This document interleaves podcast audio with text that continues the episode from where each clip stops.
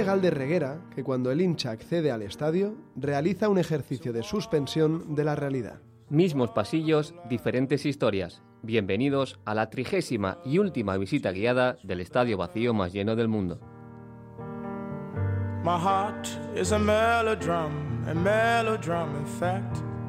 Hoy en Bowling Sound, Andrei Arshavin.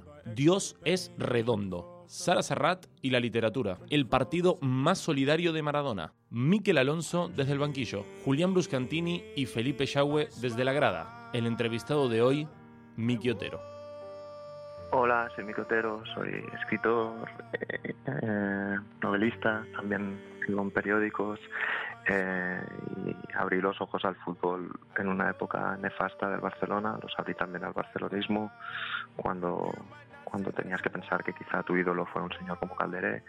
Y mi mito culé fundacional es, es, es, pesadillesco, que es que cuando jugamos eh, la final en Sevilla de la Copa de Europa, yo iba a P5 y la daban por ganada y repartieron pegatinas de campeón, y yo muy temerario y aún no educado en la sospecha y en, y en la vida pegué esa pegatina en mi pupitre de parvulitos.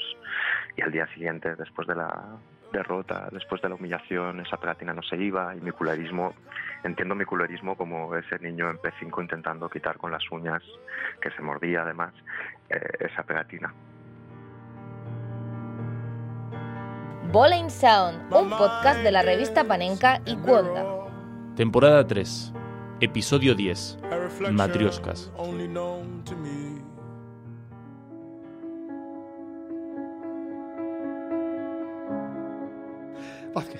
¿Qué pasa? Vázquez, estoy muy, estoy muy triste. No, hombre, hoy, no. hoy no levanto cabeza. Yo no sé si puedo hacer el tour. eh. Venga, no te escaques, que para ti cualquier excusa es buena. Los visitantes no entenderían que la estrella, que tú eres la estrella, no estuviera en este último episodio. Además, que te vas de vacaciones, hombre. ¿No es lo que querías durante todo el año? Sí, sí, pero...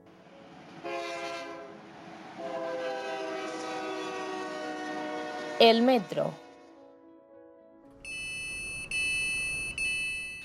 Ay, si hasta el metro me parece bonito, hoy que es la última vez que lo cogemos. Pero Vázquez, eh, una cosa, ¿es la última última? Ya me entiendes. No sé, Marcel. Esto ya lo hablaremos en la playa, con un coco en la mano. Es que yo, si no volvemos, no sé si lo voy a superar, ¿eh? Que sí, hombre. Si esta temporada superamos la retirada de Arsabin, podemos con todo. Hola, soy Alen Valnegri, eh, especialista en fútbol eh, internacional, trabajo para, para el Grupo Media Pro, trabajo también para, para Movistar Liga de, Campeones como, como comentarista. Hola, soy Iñaki Lorda, periodista de la revista Panenka y un gran fan del talento con cuentagotas, pero con mucha genialidad de Andrei Arshavin.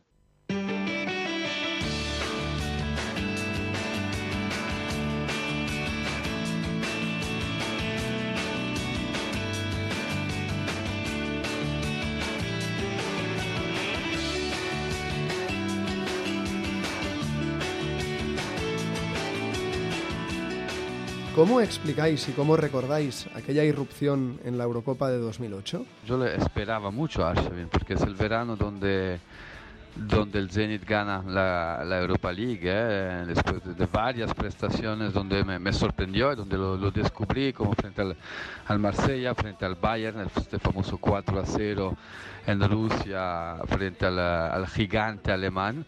Bueno, la explicación básicamente es que Arshavin era muy bueno y que venía de demostrarlo con el, con el Zenit en la, en la UEFA que ganan esa temporada, la 2007-2008, pero no lo había demostrado de una forma tan, tan abusiva en un gran torneo. Y me acuerdo que en la Eurocopa lo esperaba mucho porque eh, estaba sancionado, si no me equivoco, al inicio de la, de la competición y después cuando entró en este, en este equipo, pues uh, vimos la mejor versión de, de Arshavin, creo, um, especialmente frente a Holanda, prestación maradoniana esta, esta noche, no me esperaba verle dar este salto cualitativo a este, a este nivel. Yo creo que de forma individual es el mejor futbolista de aquí Eurocopa, más allá de que España termina ganando el torneo de una manera bastante más colectiva. Y mi recuerdo absoluto es de, de Arshavin liderando a Rusia, que Rusia tenía otros jugadorazos, evidentemente, que hicieron un, un gran torneo. Pero es que lo de Arshavin fue otro nivel, una locura. O sea, si cuando recordamos torneos, Eurocopas, Mundiales y nos vienen a la mente ciertos jugadores, yo creo que la Eurocopa 2008 a la mayoría nos viene a la mente la de Arshavin, la de un genio que hizo exactamente lo que quiso durante las semanas que duró aquel torneo. La de Arshavin fue una carrera de fogonazos y destellos. El problema es, siempre ha sido su, su, vida, su vida fuera del fútbol poco, poco profesional, con una, una mala alimentación, el jugador pues eh, le gustaba mucho salir de, de, noche y al final pues esto lo, lo pagas, especialmente en, en, Premier donde tienes que tener la condición física óptima, además el morfológicamente la, la Premier no sé si era la liga que se adaptaba más o mejor a, a, sus características, quizás en la liga española hubiera podido tener otro tipo de, otro tipo de de carrera. Sí, a ver, eh, la carrera de Arshavin es como la de los genios. Es bastante puntual e irregular, más que nada que aparecen cuando ellos quieren. Es cierto que cuando uno repasa su carrera, pues se acuerda de la, de la UEFA que gana con el Zenit, de aquella Eurocopa de 2008, por ejemplo, con el Arsenal, eh, ese partidazo que se marca en Anfield que hace cuatro goles. Al final la carrera de Arshavin son fogonazos, fogonazos de auténtico crack que muy pocos han logrado, pero al final, por desgracia, para bien o para mal, pues nos tenemos que quedar con eso. Lo que pudo con él fue eso, eh, su inconstancia y su, uh, su, su incapacidad de, de, mantener una vida de, de, profesional. ¿Forma parte Arshavin de ese grupo de jugadores que prioriza su diversión a su carrera? Para mí hace parte de este, de, de este tipo de jugador uh, geniales que al final, pues, uh, debido a demasiado genio, pues no pudieron hacer la, la carrera que se le esperaba. Sí, sin duda. Saben es de esos futbolistas que la diversión está por encima de todo. Era un jugador que quizá prefería hacer un regate bonito, un gol bonito, eh, actuar bien por la banda, hacer un recorte, que, que involucrarse en el juego. Arsabin se involucraba en el juego cuando él quería. Esa es, la magia, esa es la, esa es la gracia de esto, ¿verdad? Porque, porque si no, yo creo que no sería Arsabin. Estos jugadores o son ellos mismos o, o, no puedes encorsetar. O sea, encorsetar a Arsabin es imposible. ¿Cuántos jugadores hay, hay así? En italiano se dice genio es regolatezza, que significa genio y desarreglado. Y, y, es exactamente esto, muy previsible en todo lo que hace, en el bien y en el, y en el mal. Pero evidentemente cuando estaba en un, en un día es quizás uno de los jugadores que, que yo he disfrutado más de su generación. Arshavin le daba exactamente igual todo, era un jugador, un genio que priorizaba la diversión por encima de todo y así fue durante toda su trayectoria y yo creo que eso la afición lo, lo agradece.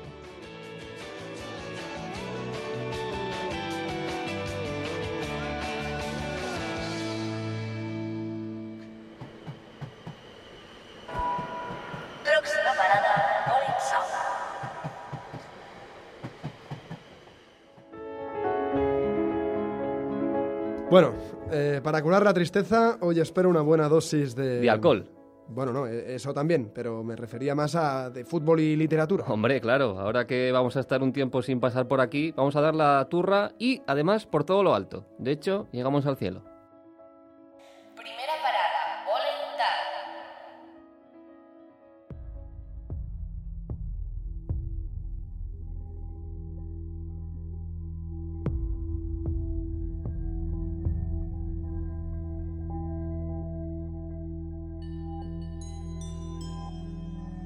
En el principio, Dios iba a la escuela y se ponía a jugar a fútbol con sus amigos, hasta que llegaba la hora de irse a sus salones. Aunque Dios sabe muchas cosas, quiere aprender más y hacer cosas nuevas. Un día, Dios dijo, Hoy trabajé mucho y es hora de ir a recreo. Dios y sus amigos se pusieron a jugar a fútbol y Dios chutó tan duro la pelota que cayó en un rosal y se ponchó. Al explotar la pelota, se creó el universo y todas las cosas que conocemos. Así empieza Dios es redondo, del escritor mexicano Juan Villoro. El autor del párrafo que acaban de escuchar es un niño de 7 años llamado Rodrigo Navarro Morales. Unas palabras que le sirven a Villoro para demostrar que, además de con la cultura, la política y muchos otros campos, el fútbol también se toca con la religión. El fútbol te permite regresar a, a ese momento infantil en que los héroes son posibles y en que existe una balanza entre el bien y el mal, ¿no? Muchas veces en la vida adulta no sabemos dónde está el bien, dónde está el mal, pero en la infancia concebimos que hay gente que nos representa y que son nuestros héroes y que hacen siempre el bien. Y el fútbol te permite esta ilusión, eh, el, el sentir que los tuyos son necesariamente los buenos, los que merecen el triunfo, aunque hayan jugado mal, pero si de chiripa le dan una voltereta al partido, eso es justicia divina. Entonces hay esta creencia en que los tuyos pueden hacer milagros y eso es bastante religioso. Juan Villoro es uno de esos pocos elegidos que ponen las palabras adecuadas a lo que nosotros pensamos. Como un buen jugador versátil, tiene la capacidad de exprimir un personaje, un momento concreto o un partido completo. Porque este Dios es redondo, en el que leemos crónicas de mundiales, un tributo a Maradona, las glorias y los escasos de la Liga Española y hace de la conversación arte con Jorge Valdano, destaca a veces por su tono reflexivo y sobre todo por su componente estético y visión periférica. Porque Villoro todavía pertenece a ese oficio que está en peligro de extinción, el de cronista. Yo creo que el gran desafío del cronista de fútbol es eh, contar otra vez lo ya sucedido y hacerlo de manera apasionante. Yo creo que los, los goles tienen vida privada, o sea, suceden en público, pero hay ciertas historias, eh, ciertas anécdotas eh, que revelan lo misterioso, lo importante que fue ese gol. Entonces, una manera, por ejemplo, de hacer interesante la narración deportiva es tratar de ahondar en las circunstancias que tenían que ver con los futbolistas y lo que un gol significaba más allá de que cayera en la portería. Villoro nos lo cuenta todo como si nos cogiera por el hombro o nos sentara en su regazo. Conoce los trucos de la magia del fútbol, pese a que, como él mismo nos dice, ocurre dos veces, una en el estadio y la otra en la mente de los aficionados. Al fútbol por sí solo le faltan palabras, porque solo lo que es narrado es. Y un partido es una especie de relato, dura 90 minutos más lo que se sirva a compensar el árbitro, y a lo largo de este relato, pues hay truculencias, dramas, finales sorpresa o tedio, en fin, es, un relato que tiene distintas eh, propuestas. Y en eso se parece bastante al, fútbol, a la literatura, que, tiene que ver mucho con la representación del mundo a través de un relato. Y ambos tienen también en común la creación de personajes, porque cuando nosotros vemos jugadores, no solamente estamos viendo atletas, sino que de alguna manera les atribuimos virtudes, a veces homéricas, eh, de ciertas capacidades especiales que tienen. Si el fútbol es una religión, la Biblia es este libro de Juan Villoro.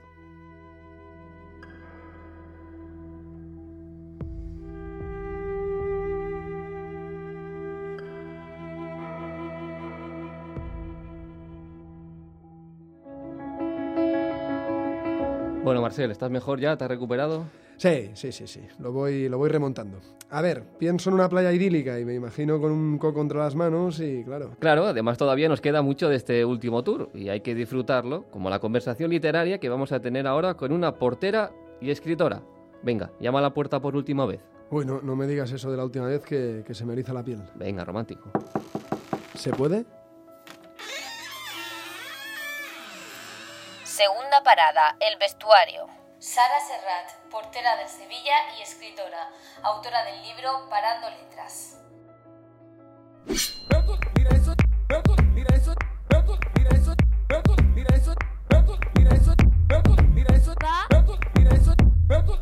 Te conjuro, te dejo prendado.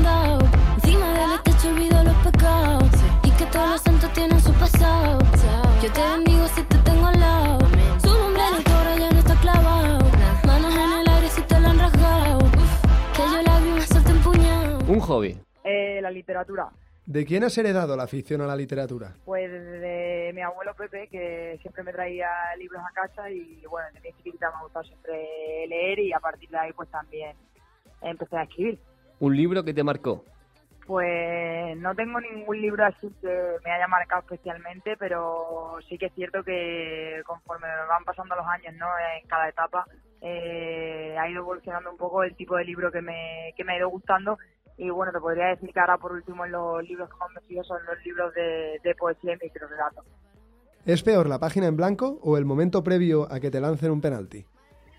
es distinto, ¿no? Eh, cada sensación te evoca algo y sí que es cierto que, que bueno, que con antes de que te lancen un penalti estás en tensión y quizás antes de escribir y estando con la página en blanco estás más relajada y estás expresando ¿no? todo lo que se te va pasando por la cabeza.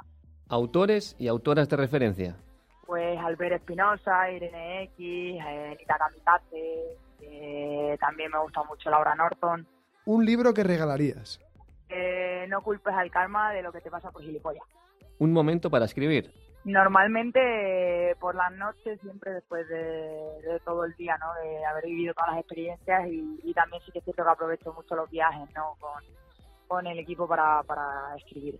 Género literario favorito. La poesía. Un libro de fútbol.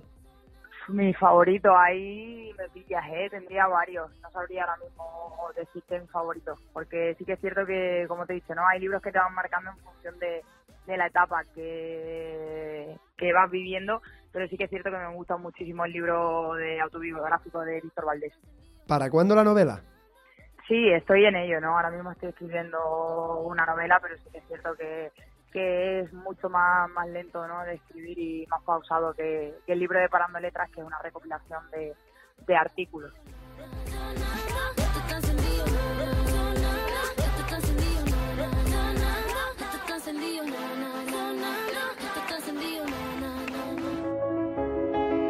Bueno, bueno, Vázquez, ya se me ha pasado del todo el disgusto, ¿eh? Mira, toma, esto para ti. Hombre, qué detalle. Pues no hacía falta que me escribieras nada. A ver, un momento.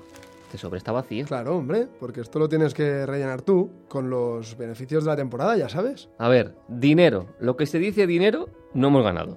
Oye, ¿y si organizamos un partido benéfico? Y que venga Maradona. Bueno, ya estamos flipando. Pero para eso tendrá que haber un buen motivo, ¿no?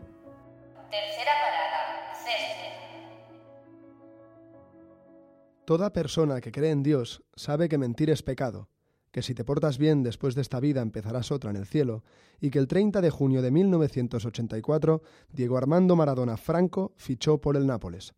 Lo que tal vez no sepan tantos es que al poco tiempo de llegar a Italia, el Altísimo dejó durante unas horas su lugar entre las nubes y volvió a ensuciarse la bota chutando un balón en el charco.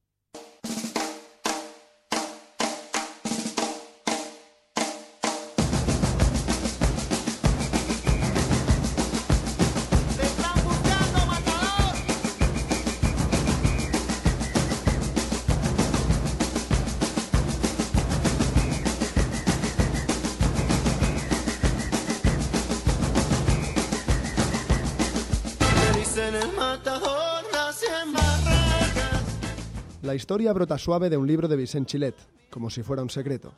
Pietro Puzzone, nuevo compañero del Pelusa, es hijo de Agerra, un humilde pueblo del cinturón suburbial que rodea Nápoles, y ha sabido que un vecino está pasando por un mal momento. Su hijo sufre una grave enfermedad, y para que pueda operarse debe pagar una operación que cuesta muchísimo dinero. En esas que Puzzone le pregunta a Diego si puede contar con él para organizar un amistoso en el pueblo y recaudar fondos. Y Diego, en uno de esos gestos que siguen haciendo de él una deidad rara, como semihumana, acepta encantado. Los napolitanos saben bien que el que le hizo el equipo al Napoli para ganar todo fui yo. Cuando Ferlaino me daba el dinero, ¿no? Ferlaino, Corrado Ferlaino, el dueño del Nápoles, y efectivamente, el hombre que surte de billetes al argentino de oro para que sostenga él solo un proyecto imparable. Ferlaino, el mismo que cuando le ponen al corriente de aquella idea solidaria, contesta que ni hablar, que no va a dejar que a su estrella, esa que le ha costado 7 millones y medio de dólares unos meses antes, le trinchen a patadas un grupo de jugadores amateurs. El plan de Puzzone parece que naufraga, pero entonces ocurre lo imprevisto. Maradona, como cuenta Chilet, se salta la prohibición de su jefe y paga de su bolsillo un seguro de 12 millones de liras para estar con la gente de Agerra.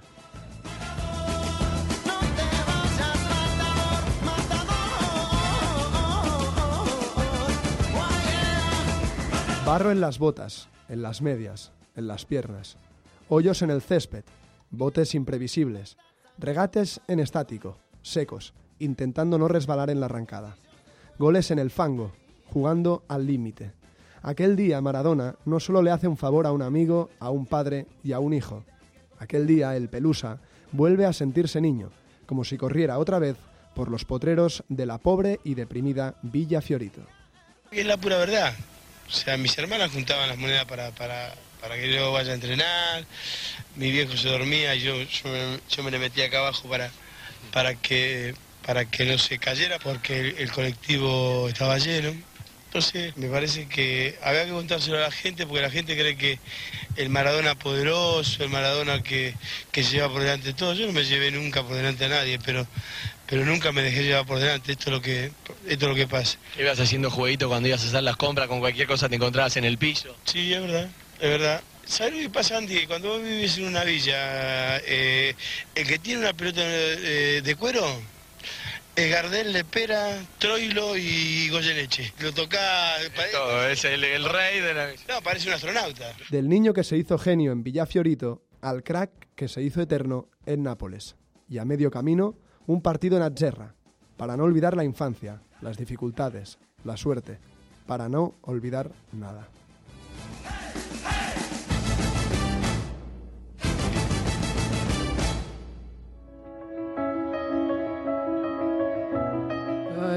Vázquez, estoy, estoy nervioso, ¿eh? Claro, y es un día de emociones fuertes. Último día, muchos visitantes. Y conocer por fin a Julián y Felipe, tío. ¿Cómo, cómo serán? Pero ¿cómo conocerlos?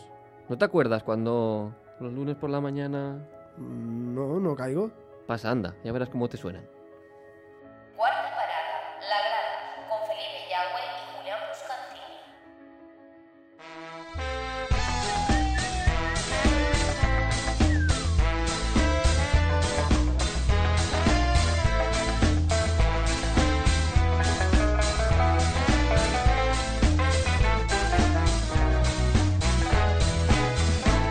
Eso ahora vamos a bailar para cambiar esta suerte. Yo creo que si está, tendría que estar por aquí. Porque en siempre sí, que normalmente era la fila 20 y la butaca 4, ¿no? Sí, pero no va a estar porque estamos en la grada y si no hay fútbol, pues la grada está vacía. Pero no tienes un poquito de fe. A ver, a ver, sígueme.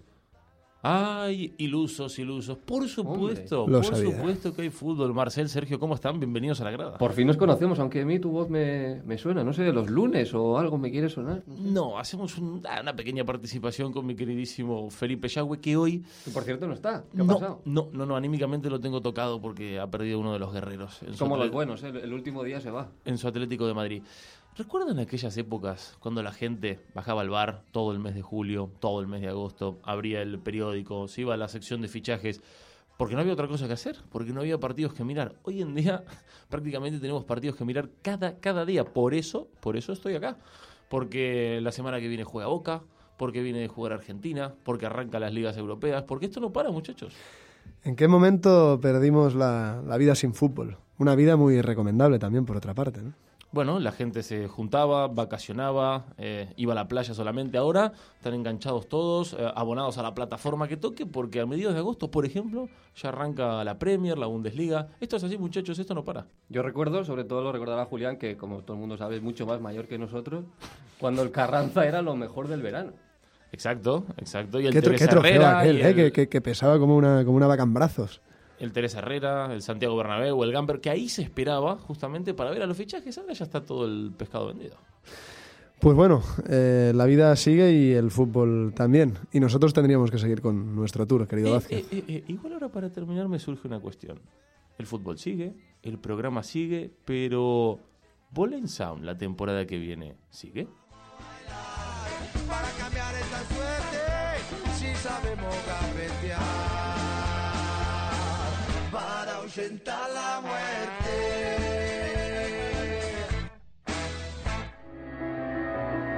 Hoy tenemos que dejar el estadio cerrado, pero si no, podríamos hacer la próxima entrevista en muchos sitios. Pues sí, podríamos irnos a la montaña de Montjuic, al Marcata San Antoni o a una aula de la UAB. Pero hoy, el último entrevistado de la temporada juega de visitante.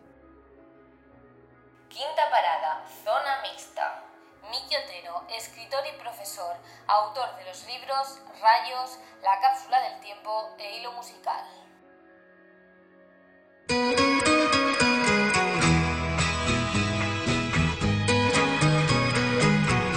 When I see her coming down the street, I get so shaky and I feel so weak.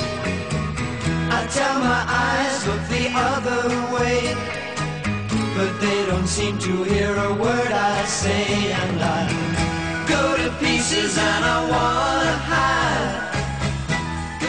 En un artículo citas una frase de Tom Wolfe que dice que los escritores son aquellos que en el patio del colegio prefieren mirar como el resto juega antes que jugar ellos. ¿Tú, en tu infancia, también eras de esos? No, yo jugaba.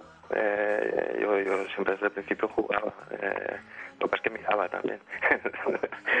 o sea, es decir, no, no era el típico niño de soportal eh, mientras el resto están dando las patadas, no era el típico reclusivo de estar ahí entre sombras, sino que me gustaba pues el foco del, del campo, pero también era muy de mirar mientras jugaba y eso sí que miraba, miraba la pelota, pero miraba las reacciones de todo el mundo desde muy, desde muy pequeño. Así que era un poco un híbrido raro entre lo que dice Tom Wolf y una cosa más, más atlética dentro de lo que cabe. Para Fidel, uno de los protagonistas de tu obra Rayos, los años reales empiezan en septiembre y terminan en agosto. Que a veces nos guiemos más por temporadas que por años naturales es en gran parte por el fútbol.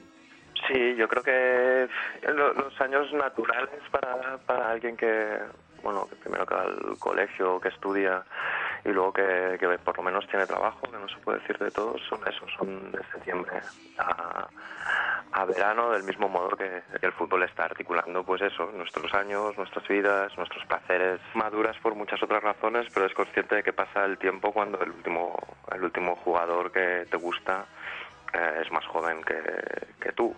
Entonces primero empiezas como a ver que mm, los delanteros ya son, son todos más jóvenes que tú, luego empiezas a cerrarte la posibilidad de un central que sigue siendo más mayor porque son más longevos, luego a ese portero italiano que sigue jugando aunque es más mayor aún a día de hoy, eh, hasta que asumes que todos esos que están en los cromos son, son más jóvenes, aunque no te acostumbras nunca y siempre sigues mirándolos como si fueran como si fueran más mayores, eso es así, o sea, es decir, aunque tengas 10 años más que el que el más mayor siempre los verás como con una mirada infantil porque eso va al fútbol también, ¿no? Del mito y de, y de la leyenda.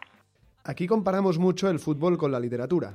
Pero ¿cuál es para ti la relación entre el fútbol y la música? La novela lo que hace es como eh, racionalizar, intentar que el azar ordene esa ficción cuando en la vida lo que hace es desordenarla, es todo más cerebral de algún modo. En cambio hay un punto irracional, hay un punto de euforia cuando llega el estribillo, que sería el gol, hay un punto de pálpito en el puente de la canción, que sería cuando, cuando el extremo se dirige al área, hay un punto de, de emoción infantil, de redoble adolescente, que está en la música pop y que está, por supuesto, en el, en el fútbol. Así que en algunos casos yo creo que hay una conexión, pues, pues casi de dentro de lo que pasa en un campo de fútbol, quizá incluso más directa que con una novela, que la novela ser- serviría igual mejor para ver lo que pasa en la grada, ver lo que pasa a los que siguen fascinados por, por el fútbol. Y a mí siempre me han dado pues bastante, bastante envidia esas esas aficiones que sí saben, digamos, llevar a la música de una forma humorística, ingeniosa, pero también épica, eh, pues lo que sienten con el, con el fútbol, cosa que de verdad en, en el caso de mi equipo no pasa demasiado. Por ser del barrio que eres, cuéntanos tu relación con los cromos de fútbol y sobre todo con los intercambios de domingo en el Mercat de San Antonio. Sí, bueno, es lo que tiene que crecer, crecer pues al lado de, pues, del mercadillo o de libros de segunda mano más, más grande como de Europa, ¿no? Y el más longevo. Pero hay algo, no sé, algo extraño y, y bonito en, en los cromos que es que, que, que, no sé, yo lo recuerdo, es decir, valía lo mismo un cromo de Amunique que uno de, de Laudrup, ¿no? Por ejemplo, y, y era un poco donde aprendías que, que, bueno, que hay cosas que pueden tener el mismo precio, pero no, no tienen desde luego el mismo valor, que es algo que pasaba también con los libros y que pasa también con, con la peña, con la gente que te cruzas y que, y que aprendía con ese, con ese ritual de los domingos, ¿no? De ir a, cambiarlo y donde, donde realmente la gente se definía, ya los niños se definían, pues por todo, pues, pues, pues por lo agresivos que eran en la búsqueda de ese cromo, por lo fuerte que negociaban, eh, por el tipo de, de papeles que llevaban para, para saber los que les faltaban. Y de hecho, al margen, digamos, de que fuera una pasión infantil y,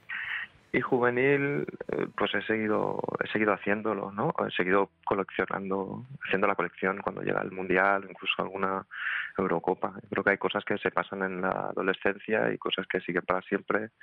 Una es el asma, que puede, puede quedarse ahí o seguir, otras pues, la pasan por la lectura, por la música, otra puede ser esto, hacer cromos, y aún ahora, a nuestra edad, tenemos un grupo de WhatsApp que, lleva por título Panini y, que se activa de alguna manera cuando, cuando empezamos a comprarnos el álbum, pues es unos cuantos amigos, conocidos, saludados, se activa el día que compramos el álbum y, y se deja ahí abandonado eh, después de, de, la final de, pues, del Mundial o de la Copa que estamos coleccionando. Dices que a veces desearías que el Barça fuera el villano, el que no merece ganar y lo hace por algún tipo de fuerza superior, pero acabas sentenciando, jamás seremos los Lannister. ¿Por qué no? Bueno, hay una, hay una como un pesimismo congénito y un poco de complejo incluso eh, en, el, en el barcelonismo que, que, es algo como como todo como todos tus rasgos personales los que más te definen es algo que pues eh, que te da rabia y, sin el que al mismo tiempo no serías tú no es decir en, en mi caso concreto para alguien que naciera ya con la generación de de, que naciera, que abriera los ojos al fútbol con la generación de pues de Xavi, Iniesta, Piqué, Messi, pues quizá no lo tengan. Para, en, en, mi caso sí, o sea, el mito fundacional de mi culerismo es es la final de Sevilla y por un lado yo echo de menos esa temporada que parecía que podría ser esta pasada en la que, bueno, llegas mal, a trompicones, llevas y llegas con una especie de línea errática como de finalización de Julio Salinas, pero ganas, que eso casi nunca nos pasa, eh, pues te gustaría que de vez en cuando pasara, como le sucede al, al otro, digámoslo así, al otro, con mayúscula, al Madrid, eh, pero al mismo tiempo es un poco lo que me comentabas tú, ¿no? Si, si eso sucediera por sistema, eh, pues no seríamos, no seríamos nosotros y sería muy complicado. Ya, ya tienes contradicciones por ser de, un equipo tan grande en el fondo como el Barça, es decir, tan poderoso económicamente y tan sujeto a todas las corrupciones del fútbol moderno, ya tienes tus contradicciones, ya secretamente querrías ser del Europa o del Júpiter, ya te pasa eso con el Barça, no quiero ni imaginar si el Barça fuera fuera fuera así como el Madrid, ¿no? Sería casi como en el fondo sería un poco pesadillesco. Sería sería algo complicado de digerir. Cuando Neymar fichó por el PSG, dijiste que el brasileño, como Scaramouche, nació con el don de la risa y con la intuición de que el mundo estaba loco. ¿Se ha quedado corta la comparación ahora que se especula con su regreso? Bueno, la podría aplicar a, a, mí mismo o a cualquier culero y la risa sería una risa nerviosa, ¿no? y el mundo estaría verdaderamente loco. Los últimos anuncios del trato, digamos, al que llegarían para traerlos son bastante, bastante delirantes, ¿no? Es que a un nivel, a todos los niveles, o sea, de juego reciente, de vida personal, de fiscalidad, o sea, hemos pasado, digamos, de, de, esta cosa, digamos, de Musen que tenía eh, Guardiola y que a mí en algunos momentos me, aún, pensando que es el mejor entrenador de la historia del fútbol, momentos que me irritaban, como cuando, cuando fuimos a, Pamplona y empezó a decir que, el Barça era algo pequeño, que desde el alto de un campanar se veía, digamos, nuestra tierra, se veía que se veía Qatar, en todo caso, ¿no? O sea, ya me irritaba esta cosa como, como humilde y de valores que podía resultar un poco cínica del Barça siendo una empresa tan grande como es, siendo algo tan grande como es. Pero es que ahora hemos ido a, a, a todo lo contrario, es decir, hemos ido a, a, un, a un todo vale muy bestia que obedece, digamos, a, a, bueno, que no entiendo cuando obedece, digamos, a la necesidad de la directiva actual de, pues de ganar una Champions a cualquier precio y que puedo entender desde lo humano cuando pienso que quizás es Messi el que lo esté, el que lo esté dictando todo y piense, mira, os he dado muchísimo, eh, yo tengo unos pocos años por delante y quiero ganar a corto plazo y luego ya resetearéis todo el asunto. Pero bueno, eh, yo soy como cualquier eh, eh, hooligan del fútbol, soy muy chaquetero y muy infantil en mis razonamientos y es muy probable que cuando que si Neymar vuelve, ¿no? Es decir, y, y, y encadena siete, partidos gloriosos y me gusta lo que le da, pues entonces perdone, o sea, se lo perdonaré absolutamente todo, le perdonaré que pare a atarse las, las botas para que las cámaras se enfoquen en el nuevo modelo de, de botas, le perdonaré todo, porque al final somos así de, de, infantiles y de chaqueteros, ¿no? Cuando hablamos de, de otras cosas, no, pero cuando hablamos de fútbol tenemos que ser así, en realidad. Gosto de ficar ao sol, leãozinho, de molhar minha juba. de estar perto de você e entrar no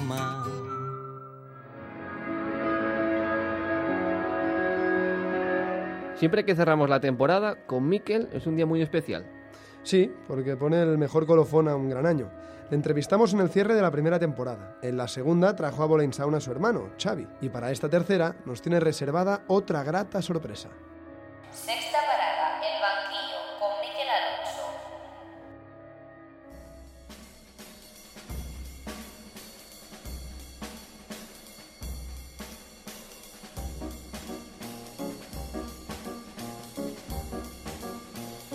Comienzo dentro de varias semanas una nueva andadura como entrenador del equipo juvenil del Antiguo.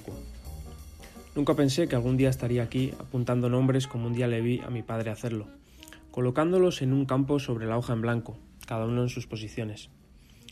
Recuerdo que a esa misma edad yo entrenaba con una pantaloneta de la selección francesa de fútbol, blanca, una pantaloneta con un gallo bordado en el muslo, la pantaloneta de Zidane. Lo hacíamos a las 8 de la noche y bajo el sirimiri deslumbrante por los focos hacíamos correr el balón a toda velocidad y éramos felices y estábamos llenos de sueños. Ya puedo visualizar los ojos de los chavales como platos o despistados los de algunos el primer día de la charla. Me he perdido durante varias horas en una página de internet plagada de análisis tácticos y de entrenamientos tipo. Trabajo de transiciones, de bloque defensivo bajo, de creación de superioridades, finalizaciones, buscando posibles tareas y entrenamientos. Y al final acabo un poco abrumado. Primera mala noticia. El campo solo estará libre a las 12, con lo que siendo agosto el calor va a apretar. Tendré que hacerme con una gorra y llenar bien los botellines antes de entrenar. Y recomendar a los jugadores que se pongan vaselina en los pies para evitar las rozaduras. El día pasado subimos al monte que rodea el campo, Alex, mi segundo y yo, para buscar una toma de vídeo que nos permita grabar los partidos con una perspectiva lo suficientemente alta para hacer los análisis tácticos. La encontramos finalmente entre unos árboles. Grabarlos desde la grada, que es un tanto baja, impide medir los espacios. Si todo va bien, la idea es mandar a los jugadores cortes de los partidos para que se familiaricen con las ideas, para que aprendan a la vez que nosotros. Este tipo de análisis era impensable hace 20 años. Que te mandasen al móvil imágenes del propio juego y del equipo resultaba totalmente futurista. Pero visto con retrospectiva, a mí me hubiese encantado. No me gustaba que me dijasen cómo tenía que jugar o cómo me tenía que mover, pero si alguien hubiese sido capaz de explicármelo, otro gallo hubiese cantado. Una de las principales dificultades de la categoría a priori es que los otros equipos son más veteranos, normalmente más viejos que nosotros. Tendrán más fuerza y ese know-how llamado veteranía serán más zorros. Así que habrá que prepararse mentalmente para partidos en cerrona, de caídas y disputas y protestas al árbitro, partidos feos y disputados donde habrá que competir.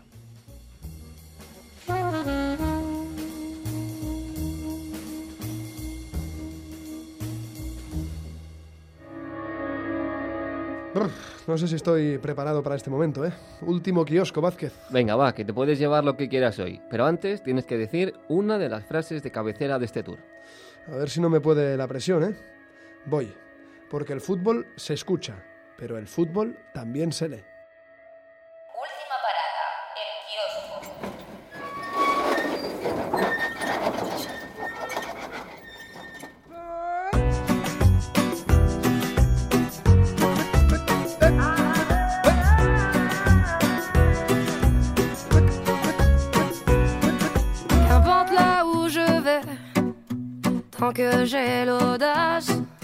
Tenir la main de l'autre pour aimer le temps qui passe. Bueno, parecía que nunca iba a llegar este momento, pero llegamos por última vez al kiosco, que Sí. por cierto ha tenido que llegar el verano para ver que no tenemos aire acondicionado. Sí, eh, ni ventilador hemos, hemos traído. Suerte que es el último, porque si no, achicharrados acabamos. Ya sabemos que antes de nuestro sueldo hay que poner aquí un ventilador. Exacto. Y lo que echa fuego también son todos los libros que tenemos por aquí. Tenemos Dioses Redondo de Juan Villoro, tenemos todos los libros de Miki Otero, sobre todo Rayos, el último, muy bueno. Y lo que está muy calentito, que por eso a lo mejor tenemos tanto calor, es la nueva panenca. Sí, nos hemos dejado el, el horno abierto. Eh, la Panenka 87, como cada verano desde hace cuatro años, dedicamos el número de verano en Panenka eh, a una década. Ya hablamos en su día de los 90, de los 80, de los 70 y este verano toca hablar del fútbol en los años 60. Un número con el que Panenka cierra la temporada, al igual que aquí en Boleyn también la cerramos, y que podemos eh, sortear entre nuestros oyentes si responden a esta pregunta tan especial, Sergio. Sí, queremos que opinéis esta vez sobre nuestro programa y os queremos preguntar qué es lo que más os ha gustado de esta temporada, ya sea alguna entrevista, alguna sección o algún partido que recordéis. Para participar solo nos tenéis que enviar vuestra opinión a nuestro Twitter, arroba bowlingsound, arroba bowlingsound, y entre todos los que participéis sortearemos esta nueva revista Panenka. Bueno, pues eh, ha llegado el momento, Vázquez. Parecía que no, ¿eh? Sí, nos vamos ya a la piscina. No llores, ¿eh? No llores todavía. Dime, ¿dónde vamos? A la piscina. Pero eso que es la nueva sección, no, no hay de eso, ¿no? No. no, pero se pueden. Tú sabes que las piscinas ahora se pueden comprar en el De hecho, es chino. lo, es lo único que nos falta. Un mercadillo y una piscina. por Pues aquí. eso, compramos una de plástico y la ponemos aquí en el centro del campo. Bueno, nos vamos a ir yendo y ya, si eso, ya lo vemos. Vale. Pues sí, voy a hacer caso una vez más a mi colega Vázquez. Vamos cerrando el kiosco y con ello nuestro tour.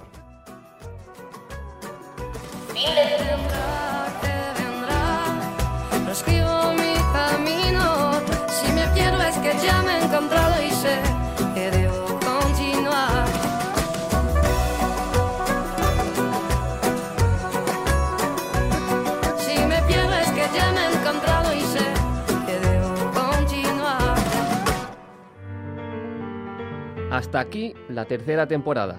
Nosotros nos vamos, pero os dejamos las llaves. Volved, volved, porque la próxima vez será distinto. Todavía será Bowling Sound, pero sus historias serán otras.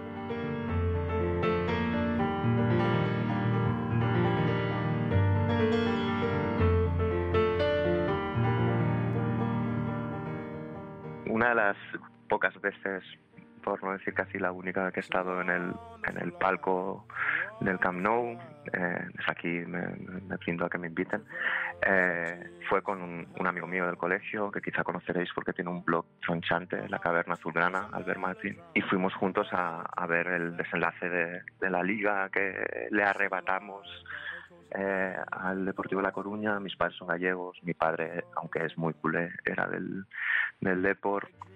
Y recuerdo eh, recuerdo rodeados de, cuervos, de, señores mayores con traje, Albert y yo saltando encima de las sillas del, del palco y desfondándolas con nuestros saltos, quedaron dobladas hacia abajo. Salimos del estadio, llamé a mi padre y le dije, papá, lo siento mucho, eh, en realidad me da tanta pena por ti que ni siquiera me ha alegrado la victoria del Barça. Fue como la primera mentira descarada que le, que le hice a mi padre y luego cuando llegué a casa estábamos los dos sentados en el sofá viendo el resumen en la tele y de repente la cámara que estaba haciendo planos del campo de fútbol se detiene en el palco y ahí, a un plano bastante cerrado, se ven esas dos sillas eh, desfondadas hacia abajo, que eran la prueba de, mi euforia y de, y de cómo empezaba ya entonces a mentirle a mi padre.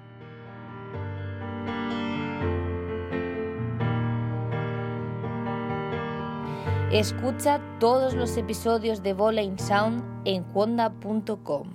Síguenos en Twitter, arroba Bowling Sound.